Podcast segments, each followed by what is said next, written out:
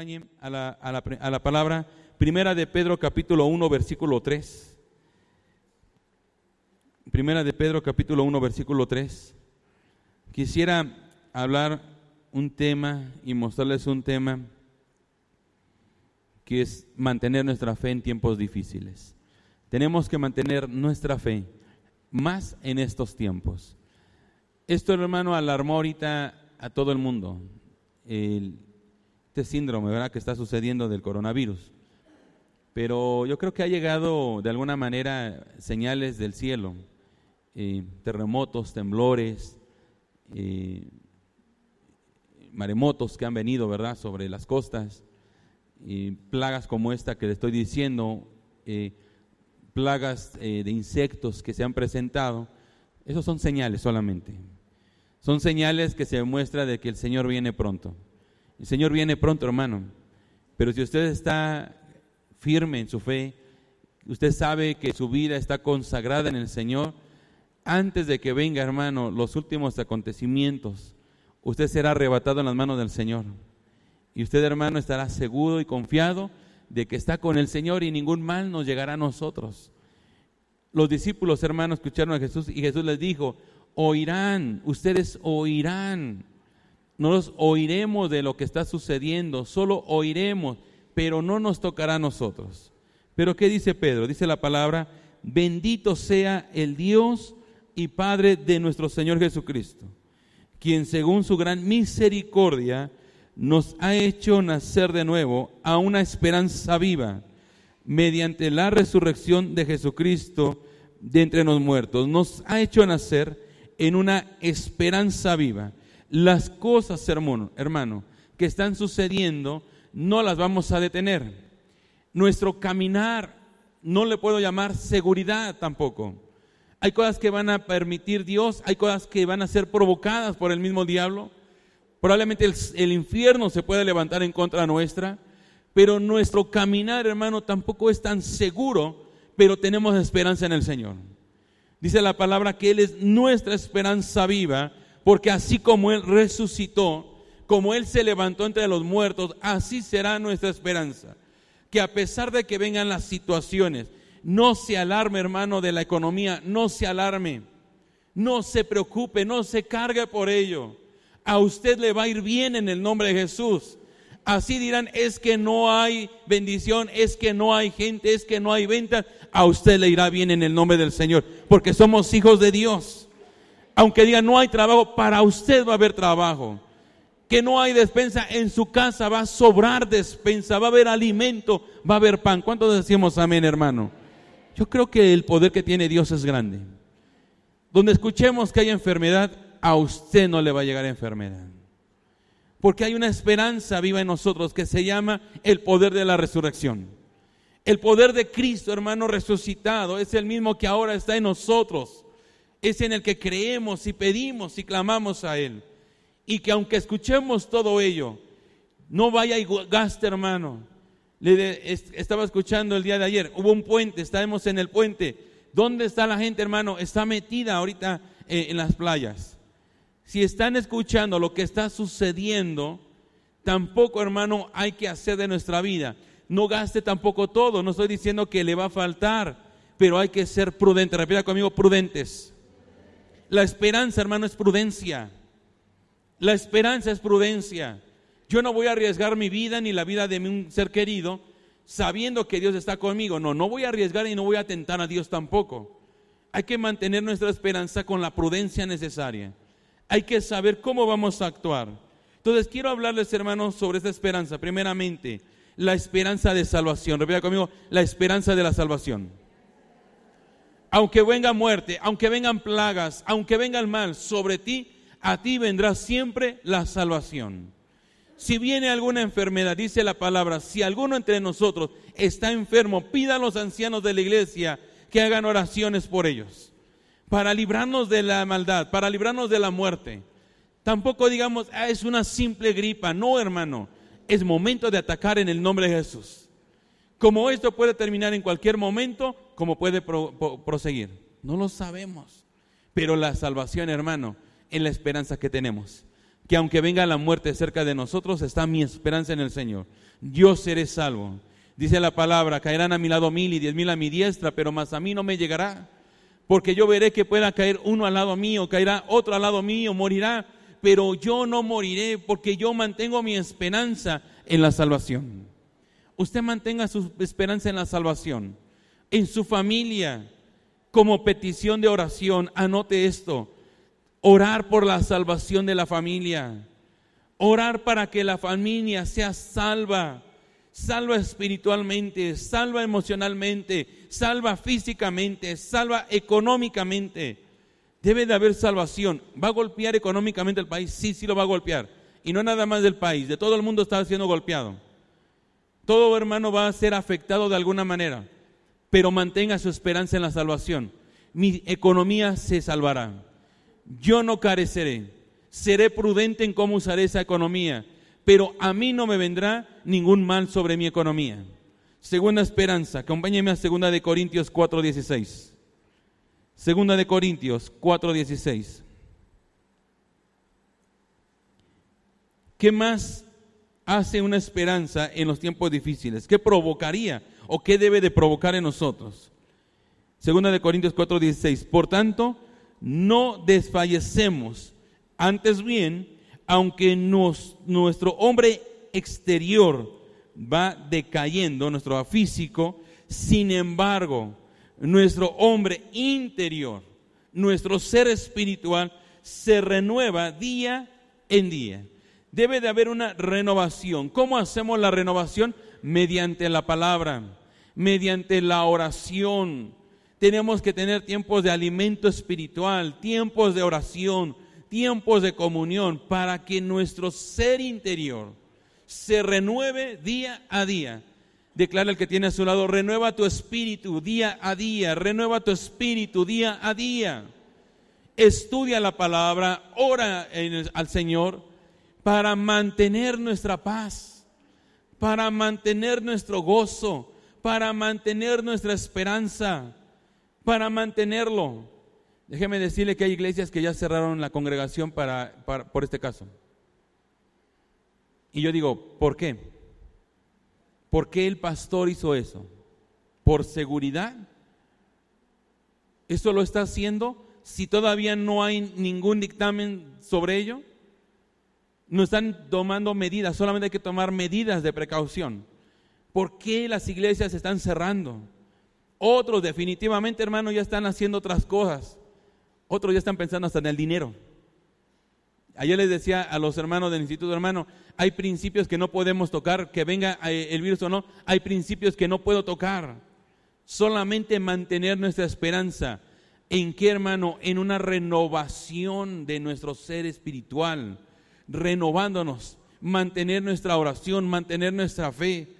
El que día a día mantengamos una oración, Señor, guarda esta nación, guarda mi familia, ten misericordia de nosotros.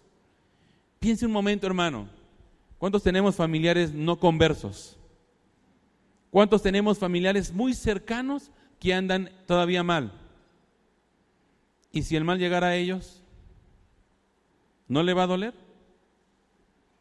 Pero si usted no se alimenta, si usted no renueva su espíritu, si usted no mantiene el gozo y la paz, ¿qué le va a decir ese familiar? Pues ponte a cuentas y muérete, eso le va a decir. Ponte a cuentas con el Señor, mantén tu paz, mantén tu gozo. El Señor tiene misericordia de ti, levántate, sana en el nombre de Jesús. Es tiempo, hermano, de creer la palabra, de mantener nuestra paz, de mantener nuestro gozo. ¿Qué más, hermano, expresa la esperanza? Salmo 37, 28. Salmo 37, versículo 28. Porque el Señor nos... ¿Cómo lo tiene usted? Porque Jehová ama la rectitud y no desampara. ¿A quién? A sus santos. Diga que tienes a Dios no te desampara. Para siempre serán guardados más la descendencia de los impíos. que será con ellos? Será destruida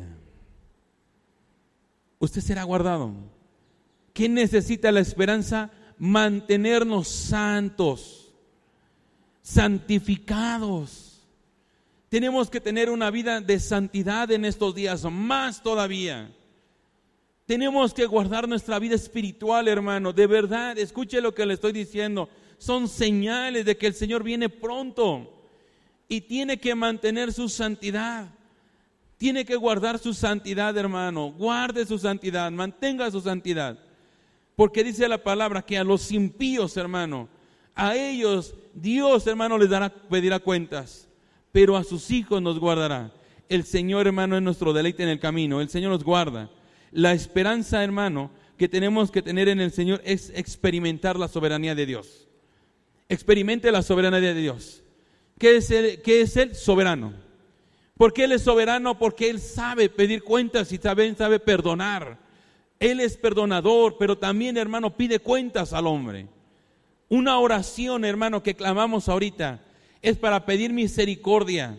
Estaba Abraham pidiendo por Sodoma y Gomorra. Y Dios le dijo, si hubiera solo uno, perdonaría los pecados de Sodoma y Gomorra. Pero no hay ni uno solo, ni siquiera Lot. Ni siquiera Lot, hermano, era santo. Pero ahí estaba clamando Abraham pidiendo, hermano, porque probablemente en el corazón de Abraham estaba su sobrino. Y él clamó, hermano, para que Dios perdonara el pecado que había en Sodoma y Gomorra. Pero no por eso, hermano, dejó de hacer eso Dios. Destruyó, hermano, Sodoma y Gomorra. Pero tuvo misericordia de la oración de Abraham y rescató a Lot. Dios, hermano, también extiende su misericordia. Ahí está Abraham, digo, está Moisés. Ahí está Noé. Ahí está David ahí está Daniel. Pasaron situaciones muy difíciles, hermano, en su caminar, pero la misericordia de Dios siempre los alcanzó a él y a su familia. Noé, hermano, desde dice que nada más había un justo en la tierra, que era Noé. Ni su familia, hermano, era justa, pero Dios, por la, por la vida, por el testimonio de Noé y de la vida de Noé, rescató a la familia. Por tu testimonio, tu familia puede ser restaurada y, y levantada. Por tu salvación, por tu comunión con Dios, por reconocer la soberanía de Dios. Por causa tuya, la misericordia de Dios se puede extender a los que amas y no vendrá mal sobre ellos por la soberanía de Dios. Pero guarda tu vida espiritual. Romanos 8:28. Romanos 8:28. De verdad, hermano, yo le invito a que tenga tiempo de oración 10 de la mañana todos los días. Orar y pedir misericordia. La esperanza de Dios. Romanos 8:28.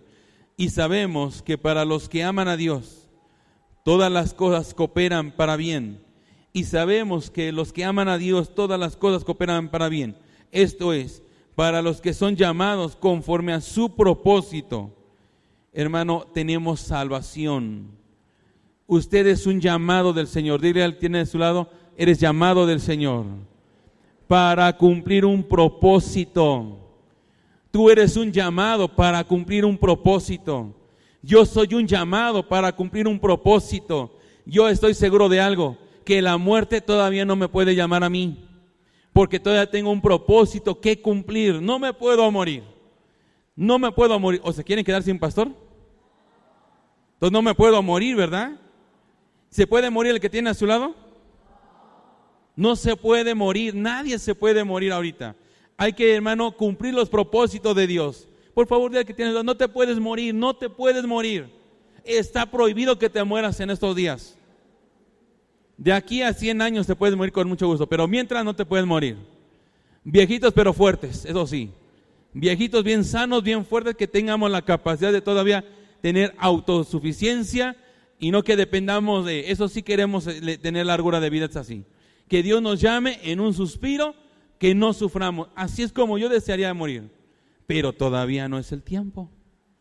Todavía no es el tiempo. Por causa tuya, tu familia puede ser restaurada también. Por causa tuya, tu familia puede ser salva de esto que está aconteciendo. Por causa tuya, tu familia no puede morir. Por causa tuya. Pero si tú andas con caminos también torcidos, preocúpate, tú y tu familia yo y mi casa, yo y mi casa serviremos al Señor. Yo y mi casa serviremos al Señor. Yo y mi casa no nos podemos morir todavía. Yo y mi casa tendremos que continuar avanzando. Yo y mi casa. Pueden repetir conmigo, yo y mi casa. yo y mi casa, yo y mis hijos, yo y mi esposa, yo y mi familia, tenemos que continuar. Oiremos lo que está sucediendo. Se está diciendo que lo que le está pasando a ellos es a los ricos porque salieron. Ricos y pobres va a llegar la muerte, hermano. Pero al que no le llega la muerte es a los justos del Señor. Y eso es usted, un justo del Señor. ¿Cuántos decimos amén, hermano? ¿Le puede dar palmas a Dios fuertemente?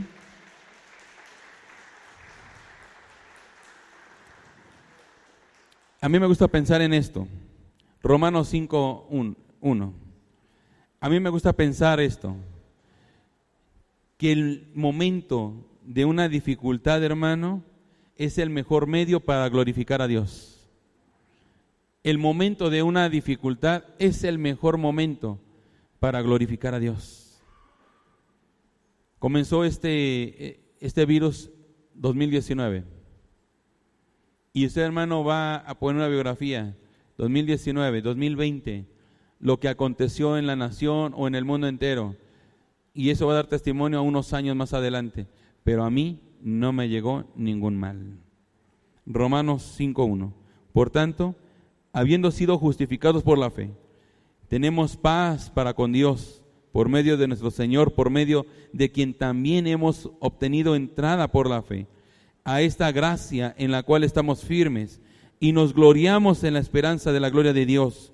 Y no solo esto, sino que también nos gloriamos en las tribulaciones, sabiendo que la tribulación produce paciencia y la paciencia carácter probado y el carácter probado esperanza y la esperanza nos desilusiona porque el amor de Dios ha sido derramado en nuestros corazones por medio del Espíritu Santo que fue dado.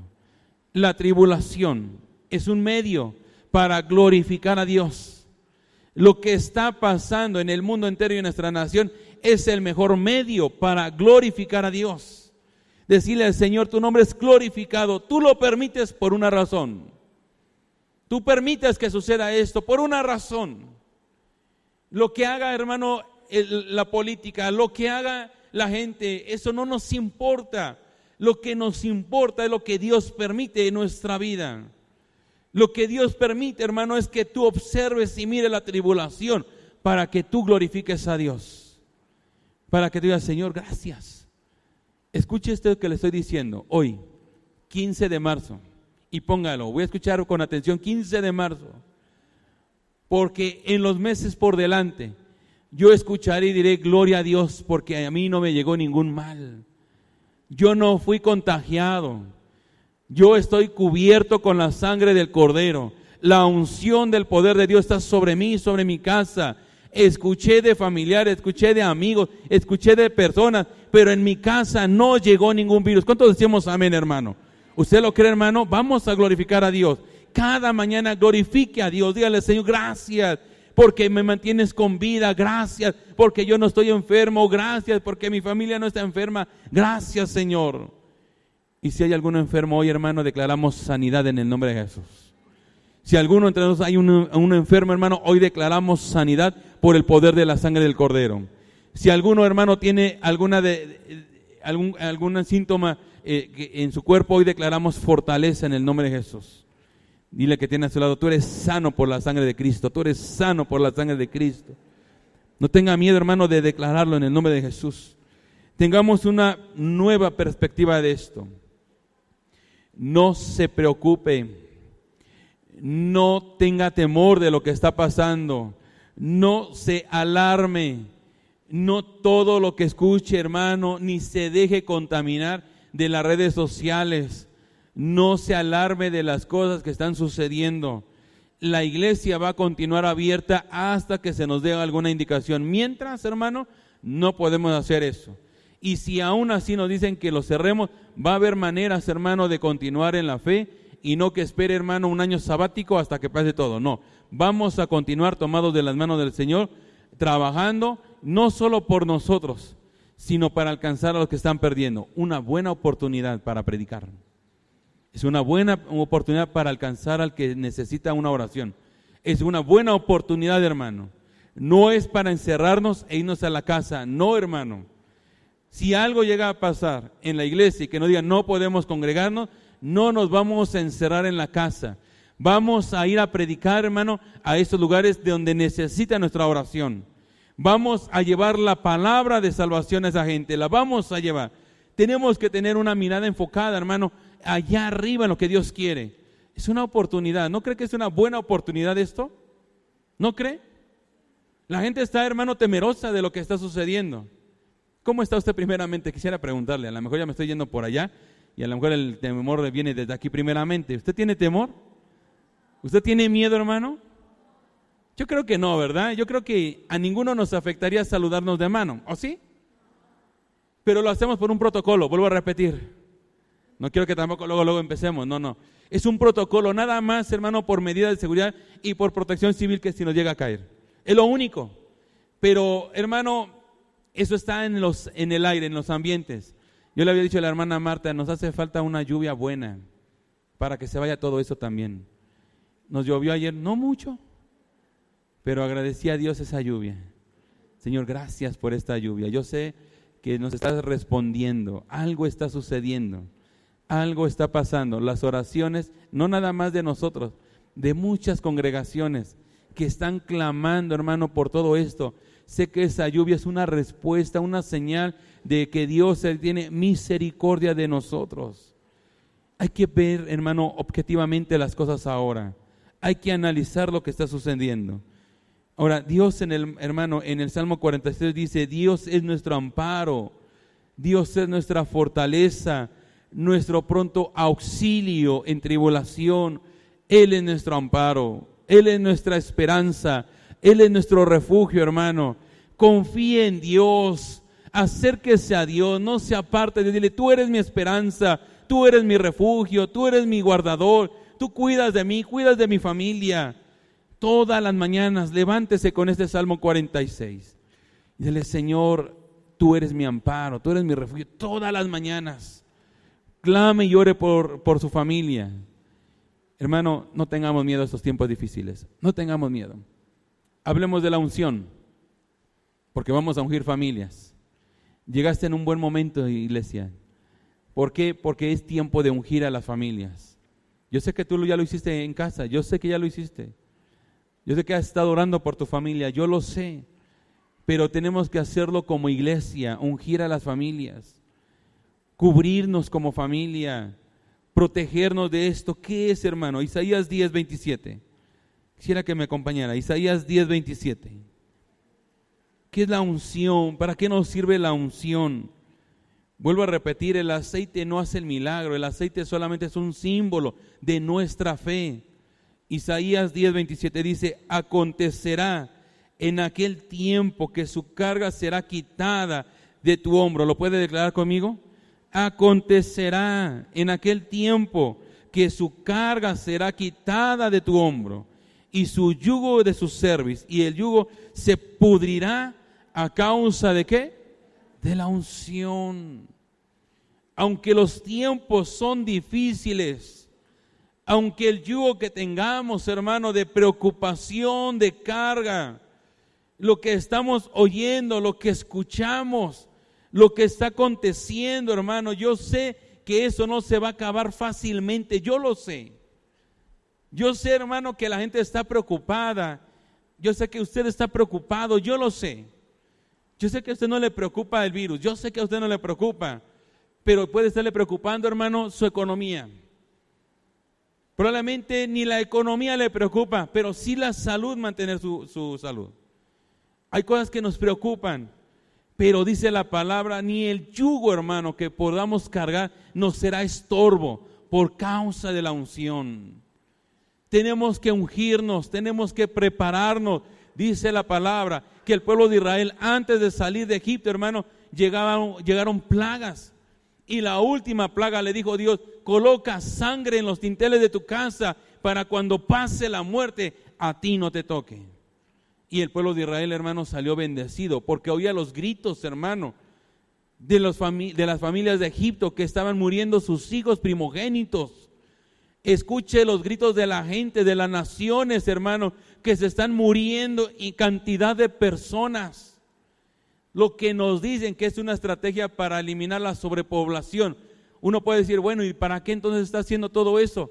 ¿Y si le toca a usted, hermano, ser eliminado por la sobrepoblación? Estamos escuchando los gritos, hermano, los lamentos. Lo estamos escuchando. Pero es el tiempo, hermano, de escuchar la unción del Señor. La unción es una vestimenta, hermano, del justo confiando en Dios. La unción es la vestimenta de los justos. La unción es la vestimenta de los santos. Cuando nos consagramos y nos presentamos delante de Dios y Él, hermano, derrama una unción en nosotros, nos viste, nos protege, nos guarda, nos cubre y nos dice, este es hijo de Dios, este es el santo de, de Dios, porque somos iglesia santa, sacerdocio santo, real sacerdocio de Dios, hermano. Usted tiene que tener una unción. Usted tiene que ser ungido del poder de Dios. Tiene que ser, hermano, consagrado, usted y su familia. Quiero que toque a su familia un momento. A su familia sí la puede tocar. Yo creo que no viene contaminada su familia. Creo yo. Sí se bañó, yo pienso, ¿verdad? Algunos no nos bañamos porque la mugre también nos elimina de tanta bacteria. Pero toca a su familia un momento. ¿Ama a su familia o no la ama? Dice la palabra que la unción viene desde la cabeza, desde las autoridades, y corre, hermanos, sobre todo la, la vestimenta. Cuando viene a ungir Dios las autoridades de casa, viene a ungir a toda la familia, a nuestros hijos. ¿Cómo están sus hijos, hermano? ¿Van en buenos caminos sus hijos? ¿O alguno se le está desviando? ¿Alguno ya comenzó de rebelde? ¿Alguno comenzó ya a decir, ya no quiero ir a la iglesia? Probablemente tenemos algunos en casa así, pero como yo soy un santo de Dios y la unción baja desde la cabeza, vamos a derramar esa unción sobre los varones primeramente. El varón necesita ser ungido. Dígale mujer a su varón, tienes que ser ungido del poder de Dios, tienes que ser ungido. Por causa del varón, hermano, también puede entrar la mortandad, por causa del varón. Mujeres, hermano, que van al pie, ¿verdad? De la familia, que ayudan a la familia, que levantan a la familia. Mantenga, hermana, su fe, mantenga su oración en la familia, lo necesita. Su familia nos necesita. Su familia lo necesita a usted en este momento. Quiero que vuelva a leer nuevamente la cita. ¿Qué dice? acontecerá en aquel tiempo que su carga será quitada de los hombros y su yugo de cerviz y el yugo se pudrirá a causa de qué? A causa de la unción. Cualquier yugo, cualquier cosa que esté pasando, hermano, por causa de la oración y de la unción de Dios, hermano, va a pudrirse ese yugo. De enfermedad, de esclavitud, de pobreza, de miseria, vaya y unja su negocio y dile, en mi negocio va a haber trabajo. En mi negocio va a haber trabajo. Aquí va a haber trabajo. ¿Por qué? Porque usted es un santo de Dios. En mi familia no va a haber enfermos. En mi familia van a haber sanos en el nombre de Jesús. ¿Usted lo cree? ¿Le puede dar palmas a Dios, hermano, porque creemos en eso? Porque Dios está cuidando de nosotros. Salmo 23. Voy terminando, hermano. Seré muy breve en estos domingos, por lo que yo le decía, seremos breves. Estar el tiempo correcto, ni el, ni el poco ni el mucho, el tiempo correcto en la casa del Señor. Amén. Salmo 23, 5. Oh Señor, unges mi cabeza con aceite, mi copa está rebosando. Ciertamente el bien y la misericordia me guiarán todos los días de mi vida. Unges mi cabeza con aceite, mi copa está rebosando. Y el bien y la misericordia me seguirán todos los días de mi vida. Cuando somos ungidos por el Señor, cuando Dios nos unge como familia, hermano, nuestra vida está segura. El salmista declaraba, mi copa, mi fe está rebosando.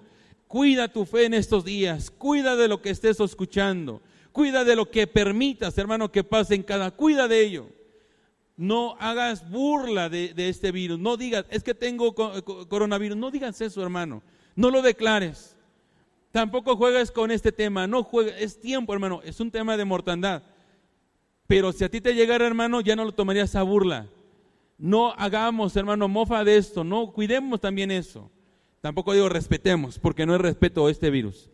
Este virus hay que maldecirlo, hay que acabarlo en oración Hay que acabar, hermano, con todos los que están infectados. Hay que declarar misericordia y salvación para ellos. Sanidad, que se levanten.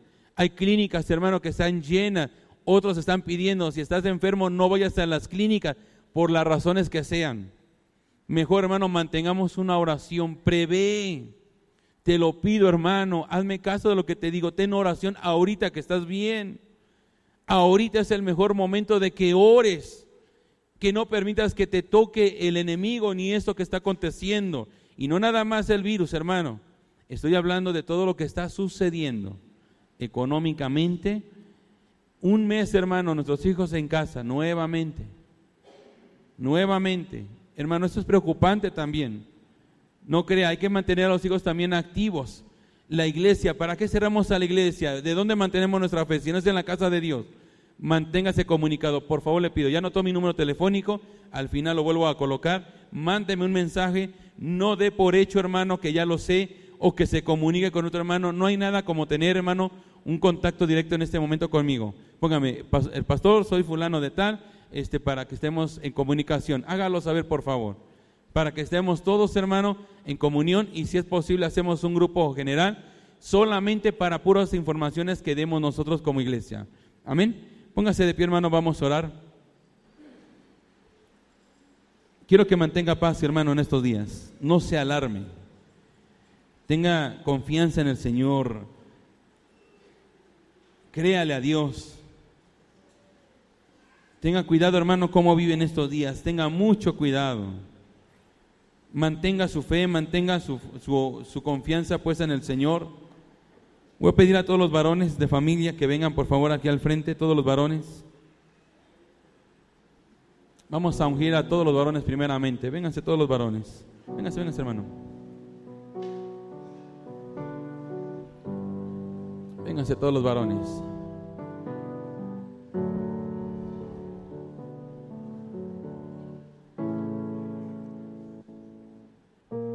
Hacer de una forma ordenada, hermano. Primeramente los varones, después llamaré a las mujeres. En un momento más van a bajar los pequeños. Después voy a pedir a todas las mujeres que son cabeza del hogar también de alguna manera, que mantienen, ¿verdad?, la familia adelante. Pero es tiempo de orar. Hermanos, hermanas, jóvenes, ¿podemos orar por los varones que están aquí al frente? Extiende las manos sobre ellos. Agradezcale la vida a Dios de su varón, de estos hombres aquí presentados. Vamos a orar por ellos, Padre. Damos gracias porque nos permites orar. Gracias, Señor, gracias, Padre. Gracias, Jesús. Levante sus manos un momento, varón. Póngase en las manos de Dios. Póngase en las manos de Dios un momento. Solo usted sabe cómo está su vida espiritual con Dios. Solo usted sabe. Usted sabe cómo lleva a su familia.